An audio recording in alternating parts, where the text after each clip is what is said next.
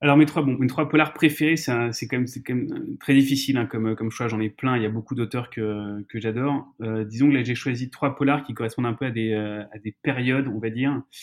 Euh, dans les auteurs actuels, euh, vraiment celle que je préfère, ça reste Fred Vargas que j'adore vraiment beaucoup.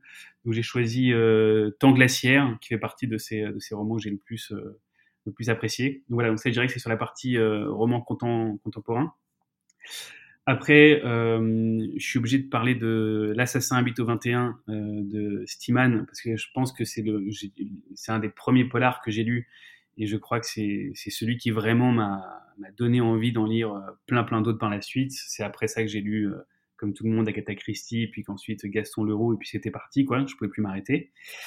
Donc j'ai beaucoup beaucoup de de respect et d'amour pour ce, pour ce livre. Et le troisième que j'ai choisi, alors celui-là, il est plus rare. Euh, il s'appelle Abel Brigand, c'est le titre du, du roman et c'est aussi le nom du, du personnage.